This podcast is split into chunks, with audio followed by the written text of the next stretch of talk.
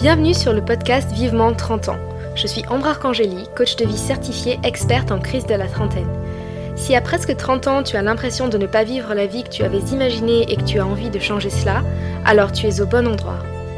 Au travers de mon expérience personnelle, de témoignages d'invités et de techniques de coaching, je vais te montrer comment faire les changements nécessaires dans ta vie avec grâce et agilité.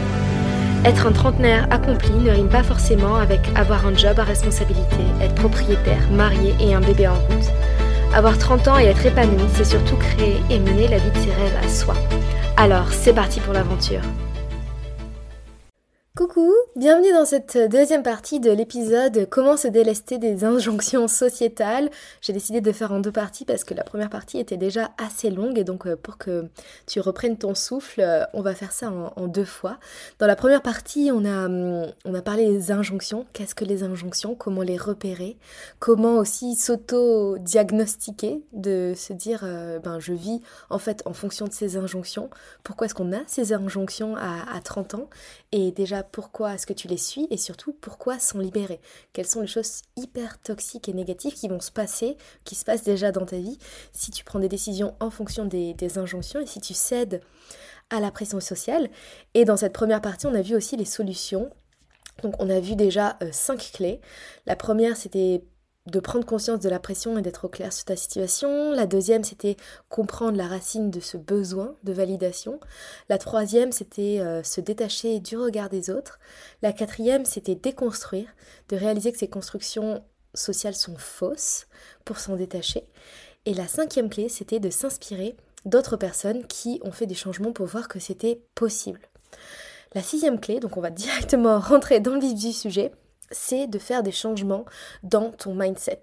Parce que là, ce que tu es en train de te dire, si tu es toujours dans ta situation, c'est que au niveau de ton mindset, il y a des choses qui bloquent. Parce que c'est une fois que tu hum, changeras, tu feras des changements intérieurs, que tu te sentiras euh, capable et dans le contrôle de pouvoir faire des changements extérieurs, de prendre des décisions.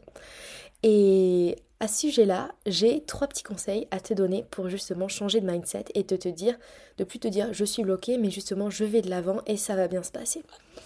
Premier tips, une question, moi, qui me sauve à chaque fois que je conseille à toutes mes clientes et vraiment dont, dont je parle souvent, c'est une question magique. C'est au pire, il se passe quoi?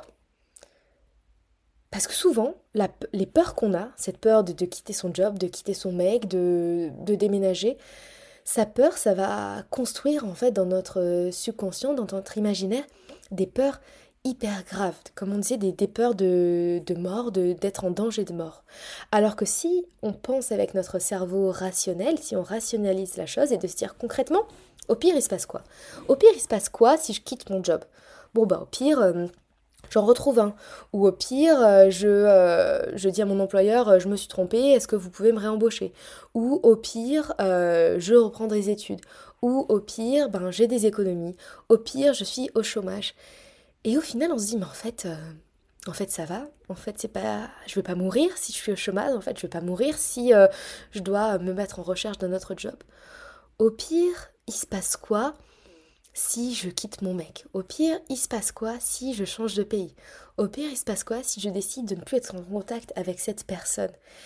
Et tout de suite, en fait, si on pense à la pire des pires des situations, ben on se rend compte que c'est pas si terrible que ça, que c'est pas si horrible que ça, que c'est en fait juste notre, notre cerveau complètement irrationnel, notre subconscient qui avait un peu diabolisé la, pire des situations. Euh, si je quitte mon travail, je vais finir sous un pont. Euh, si je quitte mon mec, je vais, je vais finir seule et personne ne m'aimera et euh, je vais mourir seule et personne ne s'en rendra compte. Souvent, on dramatise un peu et, on fait tout ça. Mais de se poser la question, au pire, il se passe quoi? En fait, c'est hyper rassurant. Donc demande-toi là si tu as des, décisions à prendre et qui, te font peur de te dire, au pire, il se passe quoi? N'hésite pas à mettre le, le podcast en pause et de revenir une fois que tu t'es posé cette question. Deuxième tips, c'est euh, de se demander, dans les deux cas, est-ce que tu préfères avoir peur de faire les choses ou d'avoir des regrets? Je pense que c'est quelque chose qui est hyper important, que c'est un, moteur, une source de motivation, les regrets. Même si c'est pas hum, une carotte, on peut être motivé par euh, une carotte, de se dire euh, si je, je, fais ça, je vais avoir tout ça. mais on peut être aussi motivé par un bâton. De se dire, j'ai pas envie de vivre ça si je ne prends pas cette décision. Si je ne prends pas cette décision, je n'ai pas envie d'avoir de regrets. Et c'est vrai que ben, personnellement, j'ai pas énormément de regrets dans ma vie. J'ai peut-être un regret, et encore c'est pas un regret parce que je me dis que c'est, euh, ce sera toujours possible de le faire. Un de mes rêves, c'est de, faire le cours Florent. Et euh, c'est vrai qu'à la fin de mes études de droit, je m'étais dit, ok, je fais mes études de droit et après je vais faire le cours Florent. Et il se trouve qu'après mes études de droit, j'avais besoin de prendre mon indépendance financièrement. Et du coup, j'ai commencé à travailler directement, tout s'est enchaîné, j'ai eu des super stages, puis des super jobs. Et c'est vrai que hum, cette idée du cours Florent, elle est un peu partie. Et c'est quelque chose que j'aimerais faire. C'est pas un regret encore, parce qu'un regret, c'est quand on a loupé le coche, que, que c'est plus possible de le faire. Mais je me dis, ben, si j'ai envie de faire le cours Florent plus tard, je pourrais le faire. Mais les regrets, c'est terrible. Je sais pas si tu as déjà des regrets dans ta vie, mais de se dire qu'on a loupé le coche, c'est une forme de torture, je pense, de, se dire si j'avais fait ça, j'aurais vécu ça, si j'avais euh, si j'avais voyagé, peut-être que j'aurais été une personne différente, si j'avais tenté cette voie, j'aurais été euh, Enfin voilà, on se pose des questions, on a des regrets et je pense que ça c'est terrible en fait de vivre avec des regrets parce qu'en plus c'est des regrets qu'on crée soi-même. Je veux dire, c'est pas hum, des choses qui se sont passées qui font qu'on a loupé le coche, c'est qu'on a laissé nos peurs dicter nos choix et je pense que ça crée une sorte de déception de soi-même. Et justement, ça, c'est ce qu'on veut pas. On veut se dire, ok, ça fait peur. Tu peux avoir peur d'avoir des regrets aussi. Il y a des personnes qui se disent, je vais tout faire, tout voir, tout avoir, parce qu'elles ont peur d'avoir des regrets, de le regretter. Mais le but, c'est vraiment d'être au clair sur ce que tu veux et de te demander, ok, dans tous les cas, ça va être inconfortable.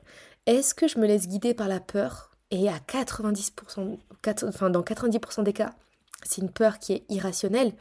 Comme on vient de le voir, au pire, il se passe quoi? Au pire, en fait, il se passe rien. Donc, est-ce que tu préfères avoir peur pendant quelques temps et au pire réaliser que déjà c'était pas si terrible que ça et que tu n'avais aucune raison d'avoir peur? Ou si tu avais raison d'avoir peur, ben c'était pas une peur si, si tragique? Ou est-ce que tu préfères avoir des regrets toute ta vie et d'avoir ce, pincement dans le ventre, cette boule, où tu te dis mais et si Et si j'avais fait ça Et si j'avais fait ça? Dans les deux cas, c'est pas hyper agréable, sauf que dans un cas, tu seras fier de toi et dans l'autre, ben, il y aura une déception. Donc vraiment de te demander est-ce que tu préfères avoir peur ou est-ce que tu préfères avoir des regrets? Je dis pas que c'est euh, la meilleure, euh, le meilleur des mindsets à avoir, mais si on n'a pas de, vision, si on n'a pas de, de, source de motivation, de te dire je suis motivé par le fait de ne pas avoir des regrets peut être déjà une solution. Et le troisième tips, c'est de vraiment changer sa vision de l'échec.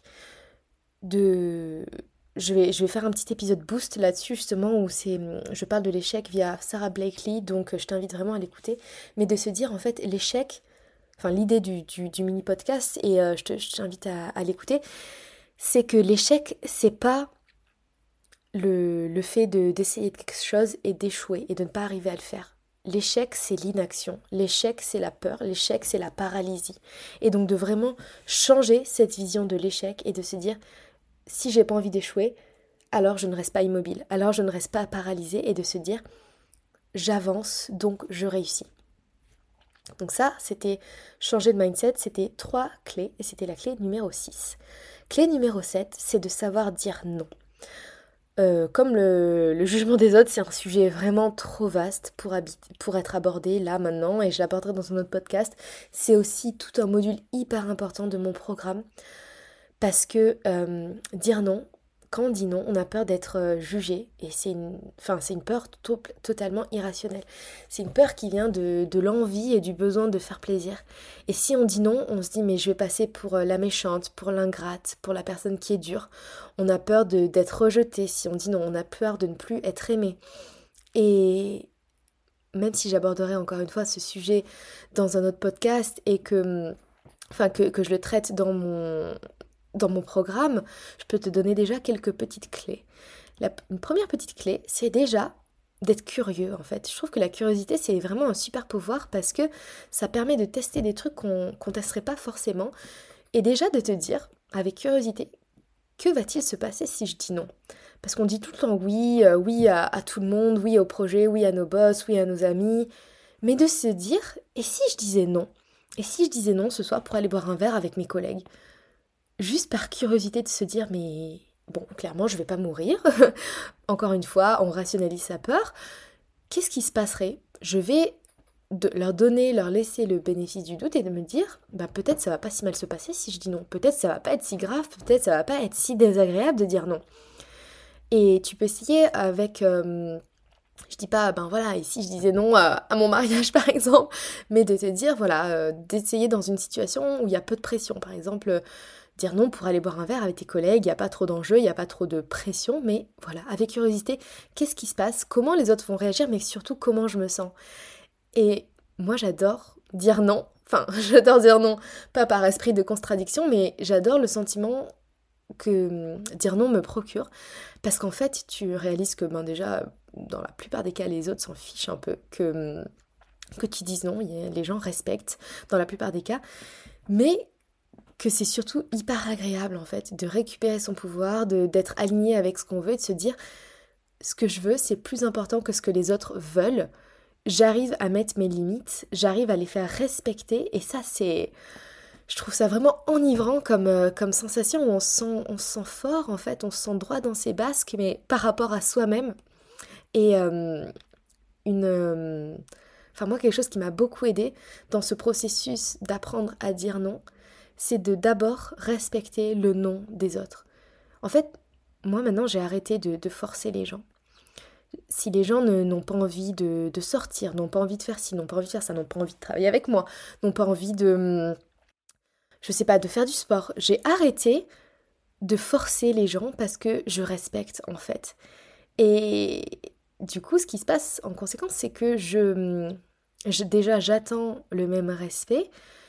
Et surtout, quand, les gens me disent non, je, comprends en fait, parce que je me dis, ben non, il a ses raisons, comme moi j'ai les miennes quand je dis non, je n'ai pas à juger. Et le fait d'être hyper tolérant, enfin beaucoup plus tolérante en tout cas, envers les gens qui me disent non, ben ça me donne la liberté de moi aussi dire non, et c'est hyper agréable. Et euh, donc voilà, ça c'est vraiment les deux clés dont je voulais te parler. Après, c'est un sujet trop vaste. Il y a aussi le, fait de dire non sans culpabiliser, sans se sentir euh, mal. Mais ça, encore une fois, c'est quelque chose que j'aborderai dans un programme, dans un podcast, et que j'aborde surtout dans mon podcast parce que la peur de, de dire non, ça vient de la peur du rejet. Et ça, c'est encore une fois les racines de ça et travailler sur ça, c'est propre à chacun. Il faut travailler sur ça au cas par cas. Donc, euh, si ça t'intéresse, n'hésite pas à m'écrire euh, concernant mon programme. Et maintenant, on va parler de la... Enfin, on va passer à la troisième partie. Donc, très bien, se libérer de la pression sociétale, des injonctions sociales, mais pour faire quoi à la place? Comment est-ce que je peux être au clair sur ce que je veux moi? Comment est-ce que je peux être au clair sur mes besoins, mes valeurs? Et être sûr que c'est pour moi, que c'est pas pour faire plaisir à mes parents, que c'est pas pour rentrer dans le moule, mais que c'est vraiment ce dont moi j'ai envie et maintenant. Parce que important, tes valeurs et tes besoins vont évoluer au fil de ta vie et ce dont tu as besoin maintenant n'est pas forcément la même chose que ce dont tu avais besoin il y a, il 5 ans et ce dont tu auras besoin dans 5 ans. Donc euh, on va aborder plusieurs clés sur comment savoir ce que je veux faire à la place et comment le faire à la place. Donc déjà, il va y avoir un travail de reconnexion à toi-même. Et comment se reconnecter à soi-même? Euh, donc ça, c'est un travail euh, hyper intense. C'est vraiment euh, une des questions clés que j'aborde dans, mon, programme de coaching. Mais je vais te donner quelques pistes déjà. Et la base de la base de tout, vraiment, s'il y a une chose à, à retenir sur le fait de, de comment se reconnecter à soi-même, c'est de travailler sur tes valeurs, sur tes besoins. Est-ce que tu es au clair sur tes valeurs, sur tes besoins? Peut-être pas. Parce que déjà, c'est pas quelque chose qu'on nous apprend à faire, parce que on ne fait jamais ce travail d'introspection. Quelles sont mes valeurs? Quels sont mes besoins? Là, si je te demande tout de suite, c'est quoi tes valeurs? Tu vas dire oui, peut-être le, respect. Euh, mais est-ce que tu t'es déjà posé? Est-ce que tu les as notées? Est-ce que tu es au courant de toutes les valeurs qui existent, de tous les besoins qui existent? Peut-être pas. Donc il y a vraiment ce travail à, à faire déjà sur prendre une liste de valeurs, euh, les noter, les, en choisir, choisir les, principales, euh, les, les prioriser, les mettre dans l'ordre aussi, quelles sont des valeurs les plus importantes, Et ça, c'est tout un travail euh, qu'on fait justement dans mon petit guide crise de la trentaine. je le fais dans mon programme de façon plus, plus hum, approfondie, mais c'est tellement important comme sujet que je, le, je l'ai mis dans mon e-book guide crise de la trentaine qui coûte juste 30 euros, donc euh, n'hésite pas à le, à le télécharger. Il y a aussi ce travail sur les besoins. Quels sont mes besoins? Est-ce que j'ai besoin d'aventure? Est-ce que j'ai besoin de sécurité? Est-ce que j'ai besoin d'amour? Quelles sont mes valeurs? Est-ce que mes valeurs c'est la stabilité Est-ce que c'est la famille Est-ce que c'est la loyauté Est-ce que c'est la, la bienveillance Voilà, quelles sont les valeurs? Donc déjà tes besoins, c'est quelque chose que tu vas avoir envie de d'assouvir et que tu vas assouvir pour te sentir bien. Et tes valeurs, c'est des, principes que, enfin, au travers desquels ou via lesquels avec lesquels tu vas prendre tes décisions et qui vont faire que tu seras en accord avec toi-même. Donc ça se ressemble, mais c'est pas tout à fait la même chose. Donc j'espère que tu comprends la différence entre valeurs et besoins. Et être au clair sur ces valeurs et besoins, c'est vraiment hyper important. Parce que tu peux te demander, mais pourquoi est-ce qu'on choisit telle ou telle chose dans la vie? Pourquoi est-ce qu'il y en a de, qui choisissent de partir en voyage et d'être digital nomade et d'autres de, s'acheter une maison en campagne et prendre un chien? Parce qu'on en a envie. Et pourquoi est-ce qu'on en a envie, justement? Parce que ça va répondre à un de nos besoins ou à nos besoins. On a envie de boire un verre d'eau parce qu'on a un besoin euh, d'hydratation. On a envie d'un câlin parce qu'on a un besoin d'affection. On part s'installer au bout du monde parce qu'on a un besoin de liberté. On prend une maison à la campagne parce qu'on a un besoin de nature et de s'ancrer. Et on fait les choses, en fait, tout ce qu'on fait dans notre vie, c'est pour répondre à nos besoins et se sentir satisfait. Et les besoins, c'est pas juste des besoins physiologiques, ils sont émotionnels, spirituels et euh, tu peux te référer à la pyramide des besoins de Maslow justement. Et le problème, c'est que maintenant, on a du mal à savoir ce qu'on veut vraiment. Et pourquoi? Parce qu'on n'est plus conscient de nos besoins, on est complètement déconnecté de nos besoins. Et déjà, pourquoi est-ce qu'on est déconnecté de nos besoins? Parce que déjà, on ne nous apprend pas à les écouter, et surtout, on nous apprend à nier, même j'irais jusqu'à dire ça, à nier nos besoins au profit de ceux des autres. On se dit si on ne fait pas, euh, si on fait ce qui nous plaît, sans prendre en compte les besoins des autres, alors on est étiqueté comme égoïste, arrogant, euh, égocentré. Alors que, par exemple, quand, quand, quand on doit prendre des décisions d'orientation et qu'on ne sait pas ce qu'on veut, du coup, euh, on est jeune, on se connaît pas assez, on n'a pas le recul nécessaire, nos parents pensent qu'ils savent mieux que nous-mêmes ce qu'on veut. Euh, ils nous disent ben je te connais, je suis ta mère, ou tu fais une bêtise, ou écoute-moi, je sais ce qu'il y a de mieux pour toi. Enfin moi je sais que je l'ai entendu euh, plein de fois, j'imagine que toi aussi. Et du coup, on n'a pas confiance en nous, on n'apprend pas à construire cette confiance en nous, on a plus, plus confiance en nos parents qu'en nous, donc on veut les écouter. Mais souvent, quand ils nous conseillent, ils ne prennent pas en compte nos propres besoins, mais plutôt les leurs. Et c'est souvent, malheureusement, une occasion de vivre à travers nous, donc par procuration, des choses qu'ils n'ont pas vécues, des choix qu'ils auraient aimé faire. Donc c'est pour ça qu'on ne, qu'on ne sait plus écouter ses besoins. Et c'est vraiment hyper important d'être au clair euh, avec ses besoins et ses valeurs.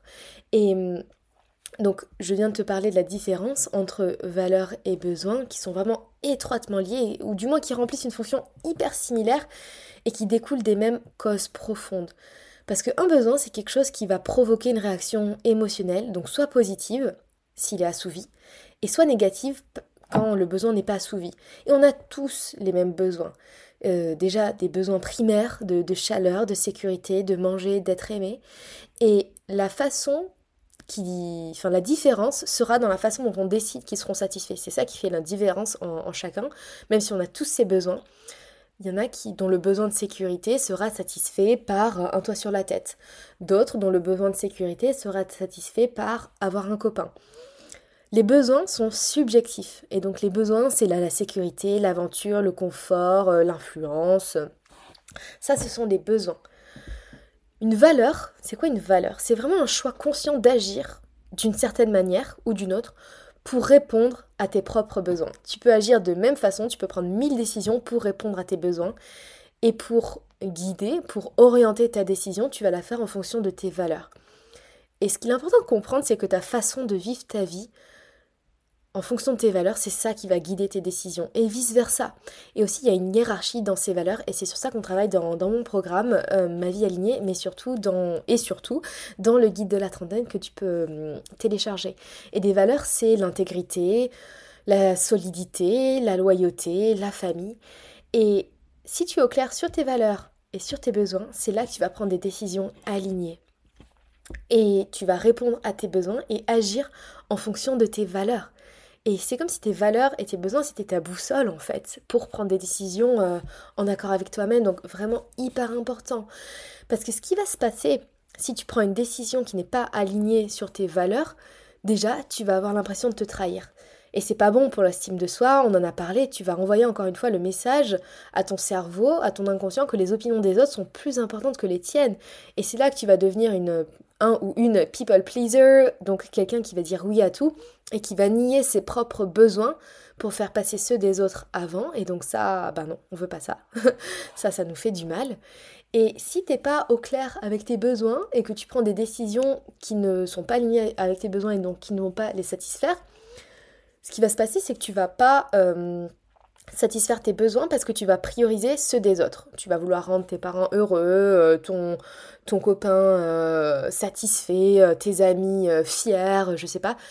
Et ce que tu vas faire, vu que tu as priorisé en fait les besoins des autres avant les enfin, par rapport aux tiens et que tu t'es donné pour mission de satisfaire les besoins des autres, en retour, tu vas t'attendre à ce que d'autres personnes répondent à tes propres besoins. Tu vas te dire, ben, c'est à mes parents à me rendre, euh, à me faire sentir fier de moi. C'est à mon mec de me faire me sentir en sécurité.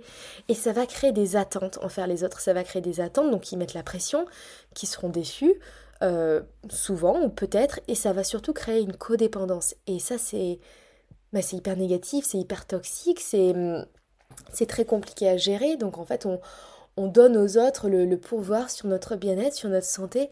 Donc c'est hyper important de choisir ses valeurs et ses besoins.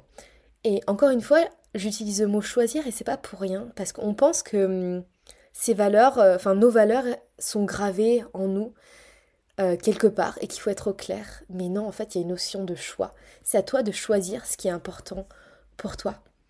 Donc euh, tout ça, encore une fois, on le, voit dans mon programme Ma vie alignée et dans le guide de la trentaine et je t'invite vraiment à télécharger ce guide si ça t'intéresse. Le fait d'être au clair avec tes valeurs et tes besoins va aussi t'aider à être au clair sur pourquoi tu fais tout ça. Pourquoi tu veux quitter ton travail? Pourquoi tu veux quitter ton mec? Par exemple, je vais quitter mon travail parce que l'épanouissement personnel euh, est pour moi plus important que la sécurité financière ou vice-versa. Le fait de savoir pourquoi tu fais ces choix va te permettre d'être stable en fait et d'être rassuré dans cette décision et de permettre d'avancer. Donc première clé, c'est déjà de se reconnecter à soi-même grâce au travail sur les besoins et sur les valeurs. La deuxième clé, c'est vraiment de te reconnecter à ton intuition. D'apprendre à t'écouter mais en même temps à pas t'écouter. mais d'apprendre donc à écouter ton intuition et en même temps d'apprendre à pas écouter tes peurs. Et souvent c'est difficile de faire la distinction entre euh, intuition et peur.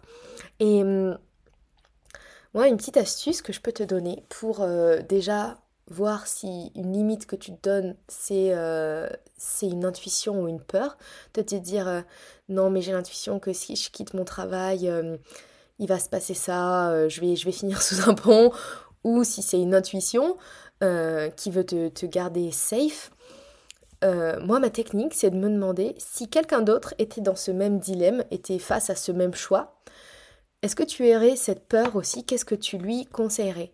Par exemple, ta meilleure amie, est-ce que, euh, imaginons que tu es dans une relation toxique, elle est dans une relation toxique aussi, toi, ton intuition, tu te dis non, mon intuition me dit que je dois pas quitter mon mec toxique. Mais tu vois quand même ta meilleure amie dans une relation toxique aussi. Qu'est-ce que tu dirais à ta meilleure amie? Est-ce que tu l'encouragerais à quitter son mec toxique? Ou pas? Et pourquoi est-ce que elle tu l'encouragerais et toi non? Parce que pour elle en fait, tu te dis mais elle a pas ses peurs, elle, elle a ses ressources.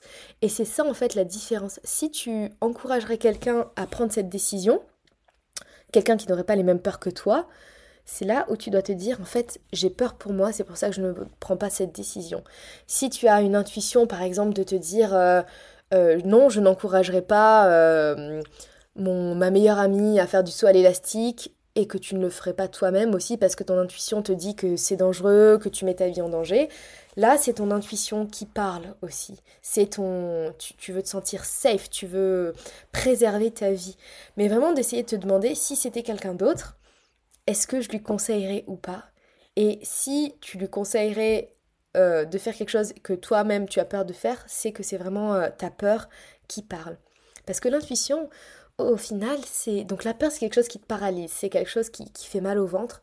L'intuition, c'est plus une voix calme avec un, petit brin d'excitation, je dirais, qui est parfois parasité par les peurs, certes, mais euh, par exemple, moi de mon côté, j'ai une envie de partir en voyage toute seule. Et c'est une envie que j'ai depuis pas longtemps, mais c'est quelque chose, je suis en train de me demander justement si c'est pas une injonction euh, à laquelle je suis en train de. Enfin, pas de céder, mais par laquelle je suis influencée. Je vois toutes ces personnes, je rencontre toutes ces personnes, euh, toutes ces femmes surtout, qui me disent je pars en voyage toute seule. Et moi, je me dis, mais j'ai jamais fait de voyage toute seule. Enfin, je suis partie vivre à l'étranger euh, plein de fois toute seule pour le travail, mais je suis partie, je suis jamais partie en deux semaines en Thaïlande avec mon sac à dos. Et je me suis dit, mais est-ce que je loupe quelque chose là? Est-ce que euh, pour être une trentenaire accomplie, il faut euh, voyager seule, il faut voyager seule, euh, avoir des enfants, avant avoir des enfants, parce que après ça va être plus compliqué, ou du moins pas seule. Mais là, vraiment, je suis en train de me demander, est-ce que c'est vraiment une envie que j'ai ou est-ce que c'est une pression en fait que je me mets? Et pour être honnête, c'est vraiment, ça fait quelques semaines que je me pose cette question et je suis en train de l'analyser parce que je suis pas encore au clair sur ça. En fait, je, connais mes valeurs, je connais mes besoins, mais je me demande vraiment est-ce que c'est une envie? Et d'être au clair avec ce qu'on veut, c'est un processus qui, prend du temps. C'est pas en faisant un travail et du jour au lendemain, ça y est, on sait ce qu'on veut. C'est quelque chose qui doit s'intégrer, qui doit s'aligner. Donc là, je suis en train de, de te raconter que, enfin, je suis dans ce processus et peut-être toi aussi tu es dans ce processus et si c'est un processus qui prend quelques jours, quelques mois, quelques années, c'est pas grave, c'est normal que ça prenne du temps et donc on, ne culpabilise pas par rapport à ça. Et la troisième clé pour savoir mais quoi faire à la place si je ne cède pas à cette pression, c'est de réfléchir, de décider de sur quelle est ta définition de la réussite. Souvent, on, fait les choses et on, pense que notre euh, définition de la réussite, c'est la même que celle de nos parents. On ne s'est jamais posé en se disant mais est-ce que pour moi la réussite c'est avoir des enfants, avoir un, bon salaire, être propriétaire de, 15 maisons? Peut-être, mais peut-être pas en fait. Et justement en ayant fait ce travail sur, sur tes valeurs, tes besoins, c'est de dire mais c'est quoi la réussite? De te poser par exemple et de te dire ma journée idéale, où un jour je me suis dit, quelle est la preuve, quel est le jour qui, qui se déroulera pendant lequel je me dirai, j'ai réussi? Quelle est la preuve vivante que, enfin, pas vivante, mais quelle est la preuve qui me dira, ça y est, tu as réussi, ça y est, j'y suis arrivée? Quelle est ta définition à toi de la réussite? Et Surtout, aussi, enfin, tu peux te demander si là c'est un petit peu compliqué de, de, se demander, enfin, de te demander là de but en blanc, c'est quoi ma définition de la réussite? Tu peux te demander, bon, c'est un peu macabre, mais de te dire, quand je serai morte, qu'est-ce qui ferait que je serais fière d'avoir vécu cette vie en fait? Tu t'imagines, enfin tu peux fermer les yeux quelques, quelques secondes, pas si tu conduis, mais si tu écoutes ce podcast, pose-toi, ferme les yeux et demande-toi Imagine, t'es es là, t'as 100 ans, euh, tu vas mourir, euh, et tu dis, imagine, tu repenses à toute ta vie, et t'es es trop fière, tu repenses à toutes ces belles choses. Quelles sont les belles choses que tu auras vécues, que tu auras accomplies, qui te feront te sentir fière de toi? Et même si c'est un exercice qui peut être bizarre, qui peut te rendre triste, ça va vraiment te t'aider en fait à faire un point sur ce qui est important pour toi parce que et mon ami Steph, euh, qui est coach aussi, en, parlait dans un de ses derniers posts Instagram. On vit comme si on était éternel, comme si on était immortel. Mais il y a aussi une réalité à avoir. Et euh, moi, dans ma vie, j'ai été confrontée à, la mort il y, a, il y a quelques années. Je, vous en parlerai. Mais ça a été vraiment comme un, électrochoc, en fait. Et je pense que de, l'avoir frôlé, en fait, c'était... Euh, ça a fait très peur, c'était une expérience très traumatisante, mais au final, vraiment, j'en suis presque reconnaissante. Enfin, c'est pas presque en fait, j'en suis reconnaissante parce que je me dis si j'avais pas frôlé la mort, je me serais pas rendu compte de, la fragilité de la vie, de, ce besoin et de cette urgence. Enfin, pas une urgence, mais de ben j'ai pas le temps, j'ai pas de temps à perdre en fait, j'ai pas de temps à, perdre dans une vie qui ne me convient pas, j'ai pas de temps à perdre avec des gens qui ne pas, enfin qui ne me rendent pas heureuse, dans des situations qui ne me rendent pas heureuse, j'ai pas le temps en fait parce que ben la vie pourrait se finir. Alors après, on ne peut pas vivre toujours sur ça, si on, enfin avec cette pensée en tête, si on a envie de, construire des choses sur le long terme, et puis ce serait trop stressant de se dire oh là là, je vais, je vais mourir demain, il faut que je vive ma vie à fond aujourd'hui, même s'il y en a qui le font, mais de garder ça en tête quand même et de se dire mais qu'est-ce que je fous? Pourquoi est-ce que je perds mon temps là? Alors que, euh, enfin si c'était vraiment la dernière journée de ma vie, est-ce que je, serais en train de la kiffer? Donc ça c'est vraiment une des, une clés pour te demander c'est quoi ta définition de la réussite, d'une vie réussie, d'un quotidien réussi. Donc voilà, ça c'est vraiment euh, un peu toutes les, toutes les clés que je peux te donner. Je récapitule. Donc la première clé, donc pour faire quoi à la place, c'est de te reconnecter à toi-même grâce à ton travail sur les valeurs, de te reconnecter à ton intuition en faisant la différence entre peur et intuition et de vraiment être au clair sur quelle est ta définition de la réussite. Et pour conclure, je pense que ce que je vais te dire, c'est le plus important, c'est de ne pas te mettre dans des cases. Parce que au final, de vouloir rentrer dans un moule à 30 ans, de trentenaire accompli, en voulant ne pas rentrer dans ce moule, tu peux rentrer dans un autre et te te dire ah ben je peux pas me poser, avoir des enfants, avoir un chien, donc je vais devenir encore une fois euh, prof de yoga à Bali. Non, tu n'es pas obligé de te faire rentrer dans une case et de, laisser les autres de te mettre dans une case. Il y a plein de cases de, de je suis végétarien, je suis bisexuel. Tu peux être végétarien puis ne plus l'être. Tu peux être euh, hétéro, bisexuel, homosexuel et ne plus l'être. Un jour, tu n'es pas obligé de te mettre une étiquette, de te mettre dans une case. Ça peut être mouvant, tu peux changer, tu as le droit de changer. Et le but, c'est pas de choisir ou de passer à l'extrême opposé, mais de faire ce qui est bien pour toi, ce qui est bon pour toi. Et aussi d'enlever la honte d'être soi, en fait, d'assumer d'être soi, en fait. Et, plus tu vas assumer, plus tu vas être tolérant et laisser la liberté aux autres d'être eux-mêmes et inspirer les autres à faire de même. Et je sais que j'ai inspiré, euh, bah, par exemple, plusieurs personnes de mon entourage à à faire des changements de vie. Et donc, de faire mes changements de vie, c'est ça me dépassait en fait. Ça, ça, me dépasse dans le sens où euh, ça inspire d'autres personnes à faire de même aussi. Et donc, ça, moi j'aime, j'aime cette idée d'effet domino, de se dire s'il y a une personne qui montre que c'est possible de l'avoir fait, ça va pousser les gens, ça va leur donner du courage et de l'inspiration à faire de même. Donc vraiment, ton changement, certes, il est à toi, mais il va inspirer aussi plein de personnes et ça, je trouve que c'est un, sentiment euh, hyper agréable. Donc euh, voilà, c'est la fin de cet épisode, cet épisode, de ces deux épisodes même sur les injonctions sociétales, sur comment s'en délester. J'espère que cet épisode t'a plu, t'a donné plein de clés. C'est que le, les deux premiers épisodes de sur ce sujet, mais il y a tellement de choses à aborder, il y a tellement de choses à dire qu'on en fera d'autres. J'espère que tu as aimé les exercices pratiques et euh, si tu as aimé l'épisode, encore une fois, n'hésite pas à mettre une note sur, euh, Spotify. Moi, ça m'aide beaucoup pour la visibilité, ça me fait toujours tellement plaisir de savoir que l'épisode t'a plu. N'hésite pas à m'écrire euh, via mon mail, via Instagram. Je suis toujours trop contente de faire, de faire ta connaissance. Et ben à très vite pour les prochains épisodes et bonne journée